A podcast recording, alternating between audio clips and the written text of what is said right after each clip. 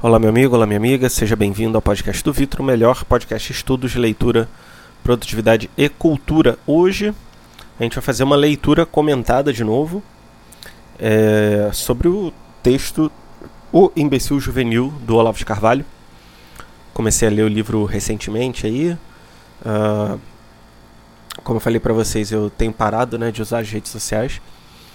E por causa disso eu tô lendo livro no celular e eu botei esse livro do Olavo no celular para poder acompanhar. Já que é um livro de artigos, né? Aí eu vou ler um artigozinho quando eu tô de bobeira, leio um, dois, para passar o tempo mesmo. E aí eu tava lendo esse livro eu pensei, cara, eu vou pegar alguns desses textos e vou trazer pro, pro podcast, vou comentar eles, né? Fazer uma leitura comentada. É, para poder, enfim, é, tirar algumas lições do, dos livros do Olavo. É, então comenta, curte, não compartilha com ninguém, vão ficar só aqui eu e você. Compartilha só com seu melhor amigo, com uma pessoa só que você goste, tá tudo certo. E também, se você puder me dar uma moral, clique no link da descrição que tem algum artigo meu que é importante pro, pro, pro vídeo, né, como complemento. E com isso você vai conseguir me ajudar, né? Porque eu ganho uma merrequinha aí com cada visita, então é algo interessante aí que tem me ajudado, tá bom? Então vamos lá, vamos fazer essa leitura. É um artigo curto, um artigo de duas páginas só. Então imagino que o episódio hoje vai ser realmente pequeno, né? Mas de qualquer forma, é, acho que tem bastante coisa para debater sobre esse texto. O nome do texto é O Imbecil Juvenil e foi publicado em 1998 e é mais atual do que nunca, quase quase não, né? 25 anos depois, né, do, do seu lançamento, praticamente. Então, vamos à leitura.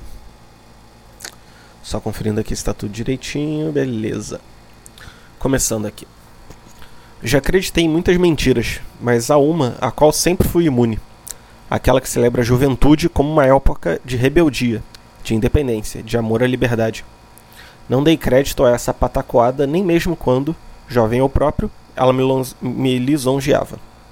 Bem ao contrário, desde cedo me impressionaram muito fundo na conduta de meus companheiros de geração o espírito de rebanho, o temor do isolamento, a subserviência à voz corrente, a ânsia de sentir-se iguais e aceitos pela maioria, cínica e autoritária a disposição de tudo ceder, de tudo prostituir, em troca de uma vaguinha de neófito no grupo dos sujeitos bacanas.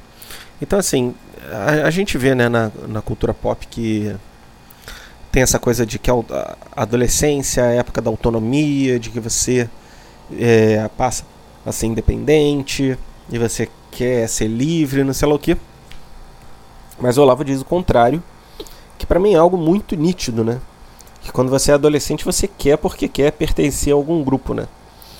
Jordan Peterson ele diz que a adolescência é o período em que você deixa de ter como núcleo principal sua família e você tenta de alguma forma se, se encaixar de uma forma não natural ali na sociedade até que uma vez você adquire mesmo seus gostos e sua própria personalidade e entra na fase adulta.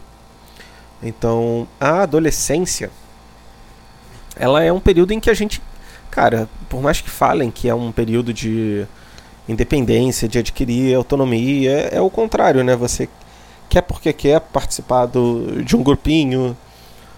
A galera da minha idade, né, 20 e muitos, é, vai lembrar que tinha os emos, tinha os coloridos, né? O pessoal gostava de cine, restart.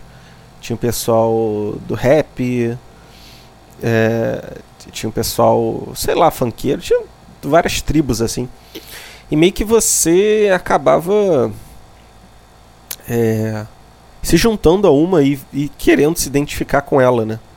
No meu caso, acho que a mais próxima ali que eu tive foi a dos metaleiros, sei lá. Que eu usava All-Star, usava camisa de banda, né? E tinha ali assim, essa, essa identificação, né? Hoje em dia, acho que o pessoal que me conhece sabe, né? Que eu ainda gosto de ouvir metal, é o tipo de, de música que eu mais ouço. Mas, cara, eu tenho noção de que é, é uma, um grupo totalmente horrível, né? Que, eh, se você for ver uns caras de 40, 50 anos de, de, vestido igual adolescente, aquele eterno espírito de ah, na minha época era melhor, as bandas eram melhores, né? Não sei se você gosta de metal, de rock, mas todo roqueiro é assim. Na minha época, o rock era muito bom. Eu lembro que na minha adolescência eu ouvia, né? Tipo, pô, na minha época o rock era muito bom. Era, sei lá, anos 80, Motley Crue, umas bandas assim. E hoje em dia, 20 anos depois, praticamente, eu ouço ah, o pessoal da minha idade falar, pô, na minha época que era bom, era Red Hot, era Linkin Park, era não sei lá o quê.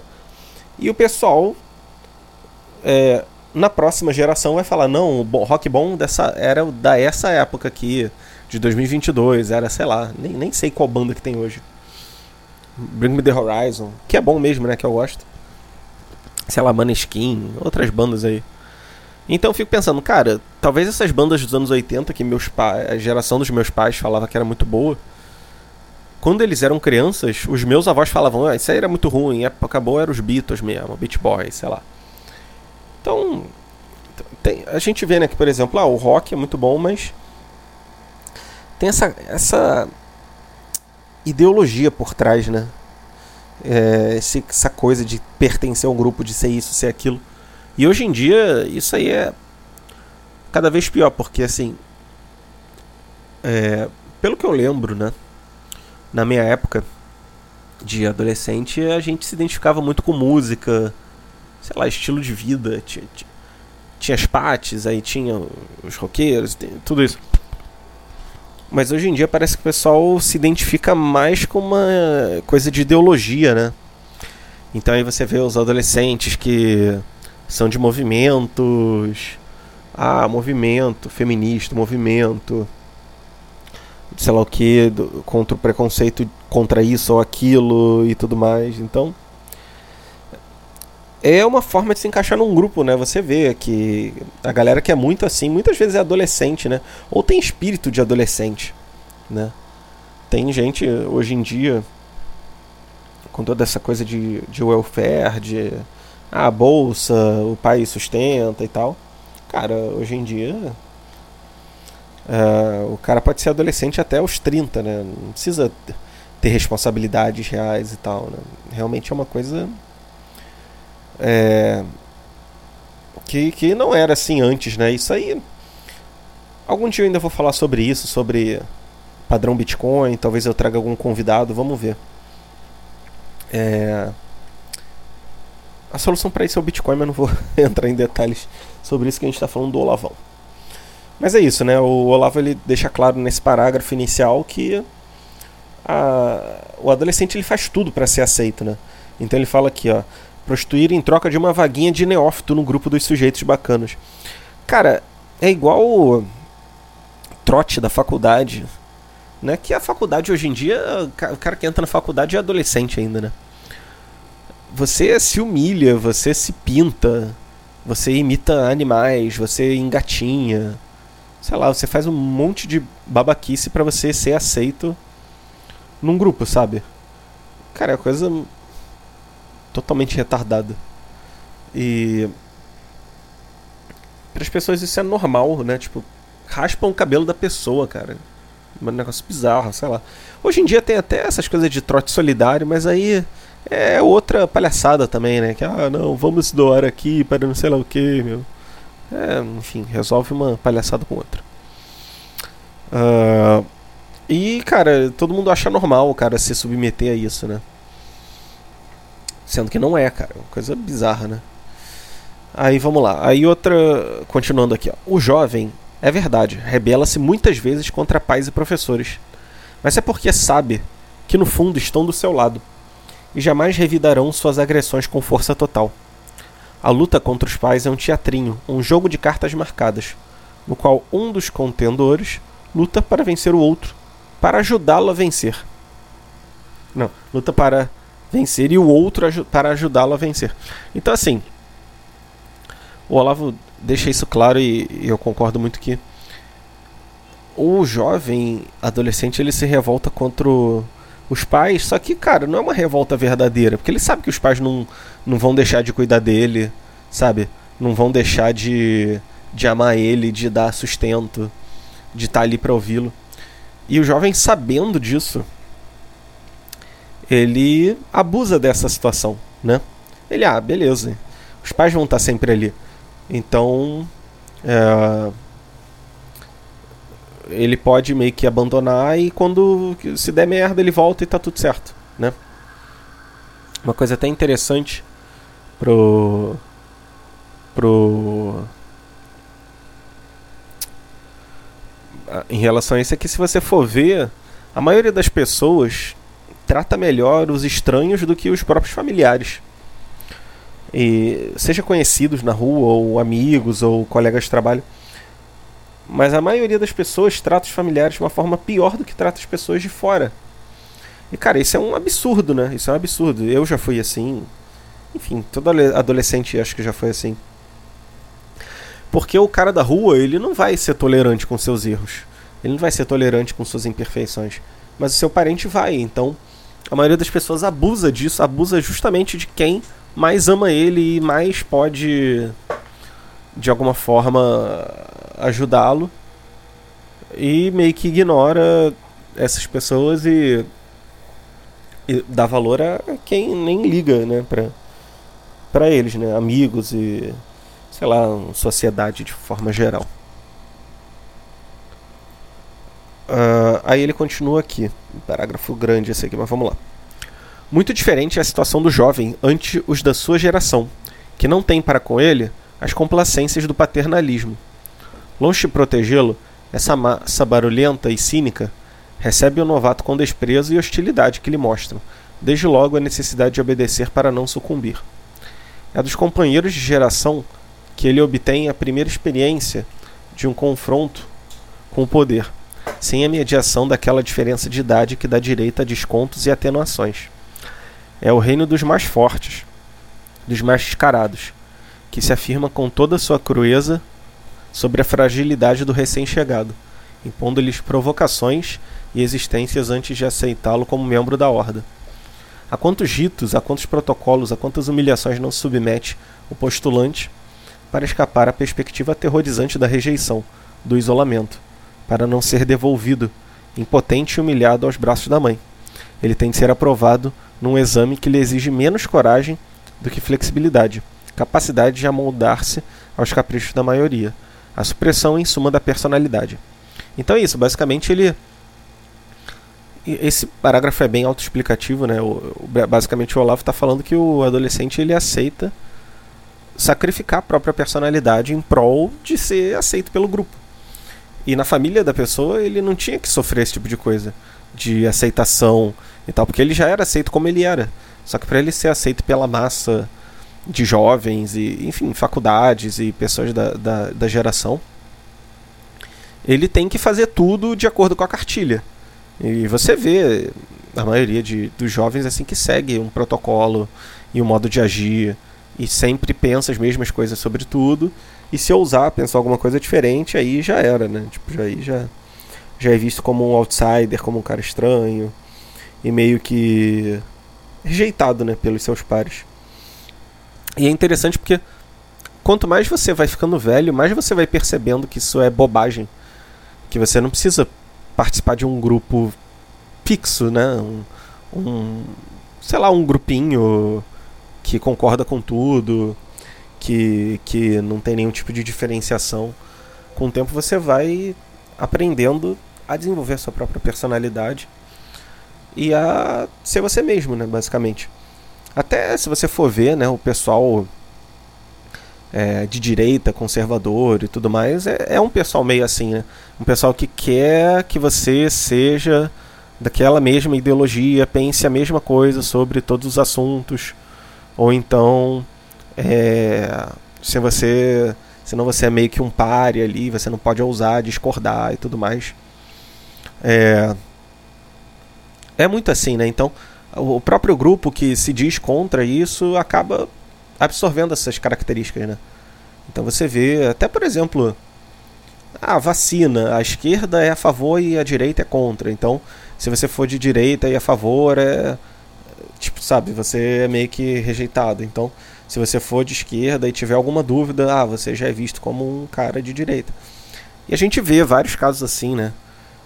É, de pessoas das próprias ideologias que acabam sendo rejeitados por problemas na, nas suas visões, né? Que, quer dizer, para as outras pessoas é um problema, mas para eles mesmos são, é só um mecanismo de, de racionalidade e, e, chegar às suas próprias conclusões. Uh, então é isso, né? Com o tempo, maturidade, você vai sabendo diferenciar os seus próprios gostos e preferências e tudo mais. E vai conseguindo se tornar você mesmo, né? Desenvolver uma personalidade própria e entender, ah, cara, beleza. Eu posso gostar de tal tipo de música, mas eu não preciso me identificar com tudo. Eu posso me considerar, sei lá, de direita ou de esquerda, mas eu não posso, não preciso me identificar com tudo. Então é uma coisa que naturalmente com a maturidade você vai conseguindo. E cara, se você já é mais velho, de mais idade e ainda age dessa forma, talvez ainda falte uma questão de maturidade em você, certo? Então, é, é uma coisa a se preocupar, né? Se você está certo ou indo pelo caminho errado e tudo mais, tá bom? Uh, continuando. É verdade que ele se submete a isso com prazer, com ânsia de apaixonado que tudo fará em troca de um sorriso condescendente. A massa de companheiros da geração representa, afinal, o mundo. O mundo grande no qual o adolescente, emergindo do pequeno mundo doméstico, pede ingresso. E o ingresso custa caro. O candidato deve, desde logo, aprender todo um vocabulário de palavras, de gestos, de olhares, todo um código de senhas e símbolos. A mínima falha expõe ao ridículo e a regra do jogo é em geral implícita, devendo ser adivinhada antes de conhecida, macaqueada antes de adivinhada. O modo de aprendizado é sempre a imitação, literal, servil e sem questionamentos. O ingresso no mundo juvenil dispara a toda velocidade o motor de todos os desvarios humanos, o desejo mimético, de que fala Gené Girard, onde o objeto não atrai por suas qualidades intrínsecas, mas por ser simultaneamente desejado por um outro, que Girard denomina de o mediador. Essa, essa teoria né, do Gene eu não, não conheço tão bem, né? Deveria até ter pesquisado talvez antes. Mas pelo que eu entendo é que a pessoa ela acaba desejando uma coisa porque as outras pessoas também desejam, né? A gente vê isso muito na cultura de mercado, de ah, o produto tal, o celular tal, enfim, a marca tal.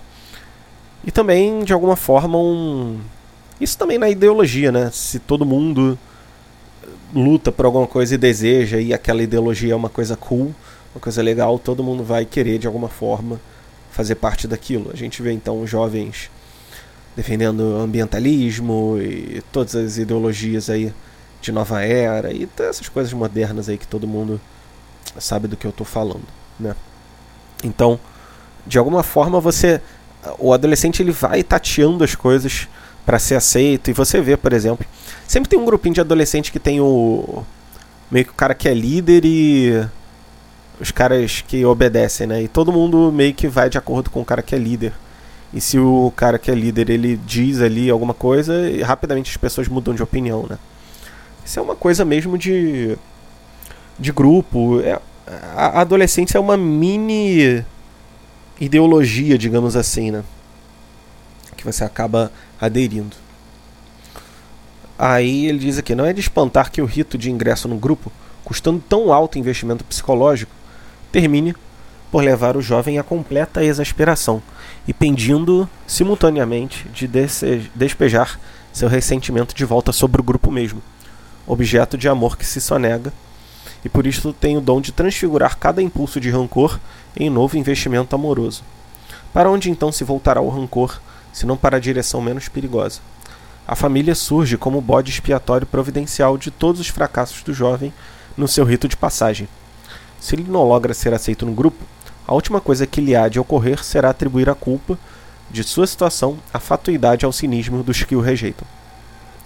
Numa cruel inversão, a culpa de suas humilhações não será atribuída àqueles que se recusam a aceitá-lo como homem, mas àqueles que o aceitam como criança. A família que tudo lhe deu pagará pelas maldades da horda que tudo lhe exige.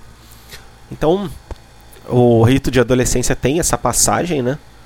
E basicamente, o adolescente que ele não consegue é, se destacar e ser aceito pelo grupo, ele se revolta não com o grupo, mas com o, a família, que de alguma forma aceita essa pessoa mesmo que ela não tenha a, a maturidade, digamos assim, entendeu? Então é aquela coisa que eu falei, você acaba tratando mal as pessoas que você mais gosta e acaba tratando bem as pessoas que te humilham, que te distratam, o seu chefe, até na vida adulta, né, o seu chefe, o, sei lá, a pessoa que você está interessado, os colegas e por aí vai. Aí ele continua aqui. Eis que se resume a famosa rebeldia do adolescente. Amor ao mais forte que o despreza, desprezo pelo mais fraco que o ama. Que é justamente aí o que eu falei, né? Todas as mudanças se dão na penumbra, na zona indistinta entre o ser e o não ser. O jovem, em trânsito entre o que já não é e o que não é ainda, é, por fatalidade, inconsciente de si, de sua situação, das autorias e das culpas de quanto se passa dentro e em torno dele.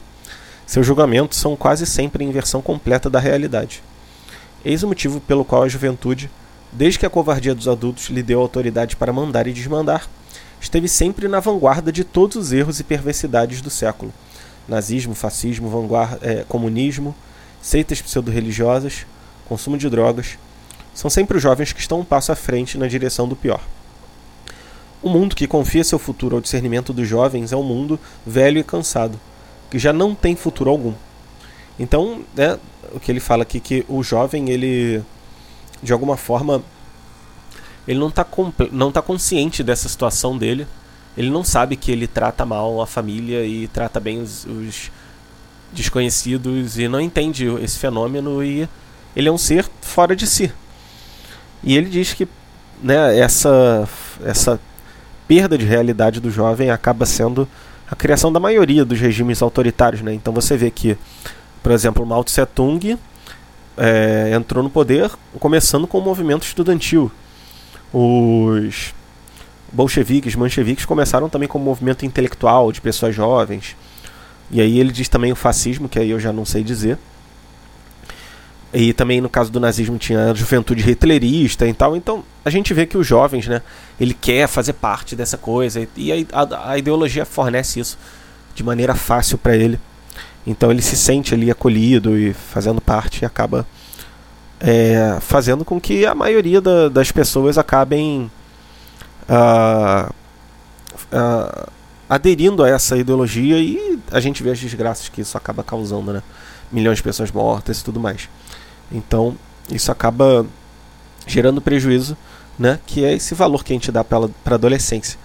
É, acho que é o Olavo que fala, né? Que dizem o é, que, que você falaria para um jovem, né? Aí ele fala, ah, deixe de ser jovem, né? Cresça logo, se torne adulto logo, alguma coisa assim. Ou foi o Nelson Rodrigues, não sei.